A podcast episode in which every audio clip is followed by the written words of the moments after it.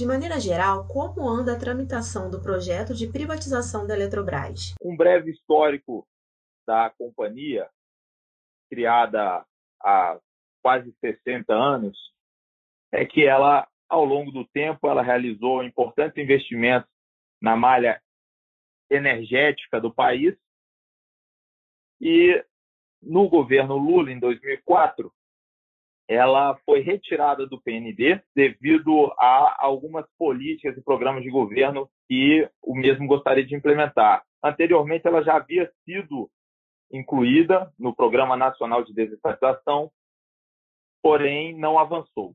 E numa nova tentativa, o ex-presidente Michel Temer, através da medida provisória 814, tentou introduzir um novo modelo de privatização da companhia, uma vez que ela havia ah, deteriorado bastante a sua, o seu potencial de investimento e necessitava cada vez mais de novos aportes, nova, nova capitalização para manter a sua fatia de mercado. Essa medida provisória caducou, não foi apreciada pelo Congresso, então o governo Bolsonaro mais uma vez, tenta abraçar o projeto de desestatização da Eletrobras através do projeto de lei número 5.877, de 5 de novembro de 2019. O projeto de lei ele foi enviado ao Congresso Nacional mais uma vez após a Eletrobras estar na carteira de, de desestatização do Programa de Parcerias de Investimento. Programa esse existente desde o governo Michel Temer, que estuda as possibilidades de parcerias com o setor privado. Então, após pouco mais de dois anos desde que a companhia estava na carteira do PPI, o governo Bolsonaro enviou esse projeto de lei e que até então estava parado. Não houve tramitação, não houve sequer uma discussão acerca do tema no, na Casa Legislativa da Câmara. Certo? E aí, numa, numa avaliação, uma reavaliação do governo este ano, diante da necessidade cada vez mais eminente e urgente de capitalização da companhia e também como uma forma de obter recursos extraordinariamente para que o governo sanasse parte do déficit fiscal acumulado no combate à pandemia, com a, os recursos emergenciais enviados a estados, municípios e utilizados para os programas emergenciais, como o auxílio, os programas de financiamento de empresas, de empregados. Então, é, a Eletrobras ressurge como uma grande via, uma grande alternativa de captação de investimentos. E o governo, numa, numa nova estratégia legislativa, encaminhou uma nova medida provisória que prevê a desestatização via capitalização, que basicamente é o quê? É você fazer uma venda secundária de ações ordinárias detidas pelo, pela União no mercado e, com isso, o governo, a União, o Tesouro, não acompanha o, o, a venda de forma a diluir a sua participação. Então, você tem uma injeção de capital privado na companhia, mas o Tesouro não acompanha. Então, essa diluição de participação acionária é o que estão chamando de capitalização privada da empresa, de forma que a União deixaria de ser o acionista majoritário e controlador.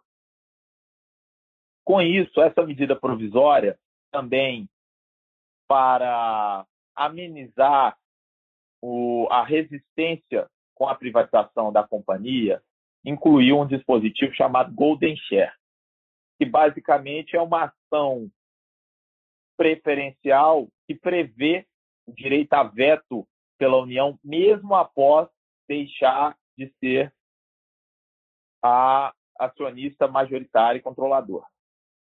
Como, por exemplo, nos casos da Vale, da Embraer, da IRB, são privatizações que funcionaram, a gente viu essas empresas crescerem abundantemente no mercado, aumentarem a, a sua fatia de mercado, aumentar o, o, os investimentos de maneira geral, e o governo ainda detém delas golden share.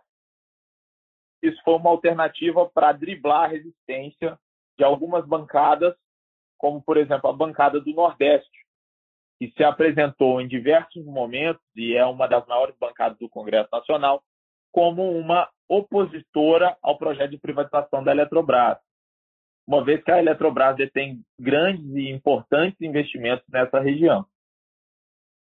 Bom, e aí essa medida provisória ela já permite que o BNDES comece os estudos de modelagem da capitalização e, ao mesmo tempo, ela também sofre o mesmo risco da medida provisória enviada pelo ex-presidente Michel Temer, que é de caducar. Mas o Congresso sinaliza positivamente a apreciação desta nova MP. Certo? Ou seja, após 17 anos desde a retirada do PND, desde a retirada da companhia do PND pelo Lula, ela está sendo reincluída neste governo. Inclusive, na terça-feira, hoje, dia 16 de março, está agendado o, a reunião do Conselho de Parceria, do, do, do CPPI, do Conselho do Programa de Parcerias de Investimento do Governo, presidida pelo presidente da República e com a participação do corpo ministerial, inclusive do Ministério de Minas e Energia, a qual a Eletrobras encontra-se subordinada, no intuito de deliberar a, a reinclusão da empresa no PND. Quais os benefícios que a privatização da Eletrobras pode trazer? Bom, primeiro, diferentemente do que os defensores da estatal ou da estatização propagam, um, o governo não tem dinheiro para capitalizar a empresa. E esses investimentos, eles são extremamente necessários, não só para que a empresa mantenha a fatia de mercado, mas para que a gente não volte a ter riscos de apagões, para que a malha energética do país continue se aprimorando, uma vez que não, não basta somente ficarmos com a mesma capacidade energética de antes, porque à medida que a população vai crescendo, empresas vão surgindo, você vai demandando não só o maior consumo de energia, mas também energias alternativas. E um outro benefício seria justamente driblar a ingerência política ou a interferência estatal nesse mercado controlado pela Eletrobras. Porque a gente viu no passado diversos casos de corrupção envolvendo companhias, empresas do grupo Eletrobras como foi o caso de Angra 3, como foi o caso de Belo Monte, Urnas, Giral e Santo Antônio, todas envolvendo superfaturamento em licitações, propinas entre empresários para a realização de obras e, inclusive, políticos condenados, evidentemente. Então, a gente sairia de um custo de carrego da estatal, que nos últimos 15 anos foi de 228 bilhões, para poder, na realidade, retornar esses investimentos à União, não só através da capitalização, que visa obter cerca de 25 bilhões, basicamente, que é a participação da União na Eletrobras hoje. E o governo estima que esse capital pode dobrar com a capitalização. Então, está aí mais um benefício, não só a entrada de caixa, mas também a valorização da companhia e, com isso, a valorização da participação da União. E se a privatização não acontecer, quais são os riscos? Bom, a gente viu o quadro de funcionários da Eletrobras subir abundantemente desde o governo FHC, e aí, no governo Temer, esse quadro ele foi reduzido e desde então tem sido feito PDVs pelo, pelo até então presidente Wilson Ferreira e reduziu cerca de 10 mil funcionários no grupo Eletrobras. Então, tem sido feito uma revisão também do portfólio de ativos da companhia. Em dezembro de 2018, o conglomerado Eletrobras contava com 210 participações societárias, dentre empresas subsidiárias, controladas, coligadas e participações minoritárias. Este número foi reduzido de 210 para 170, ou seja, em dois anos de governo Bolsonaro, foi reduzido cerca de 40 empresas, das quais, nas quais a, o grupo Eletrobras detinha participação.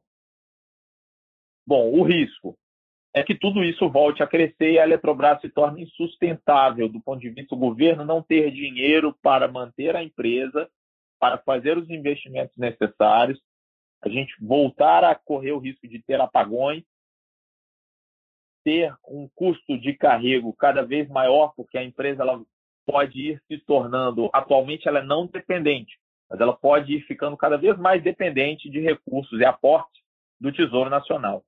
Em relação ao market share, quais são os impactos e o que será preciso investir?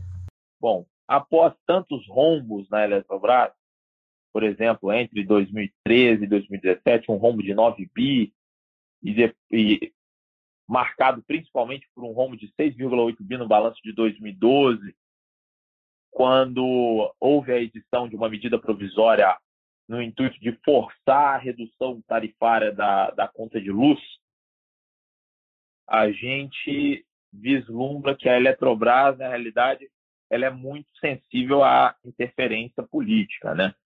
Então, a, a participação dela no mercado ela deriva também de todos esses fatores, uma vez que atualmente ela possui cerca de 31% do share em geração e 47% em transmissão.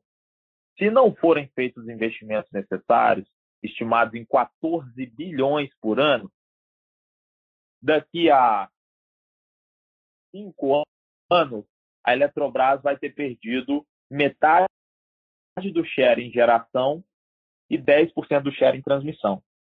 E, consecutivamente, ela vai continuar perdendo toda essa participação no mercado. Então, você atrelar a interferência política sangrando a empresa, você interrompeu o processo de saneamento da empresa, e você não fazer os aportes necessários, você vai estar aos poucos fechando a empresa e jogando essa conta, essa dívida, todas essas perdas e rombos, prejuízos para o cidadão pagador de impostos.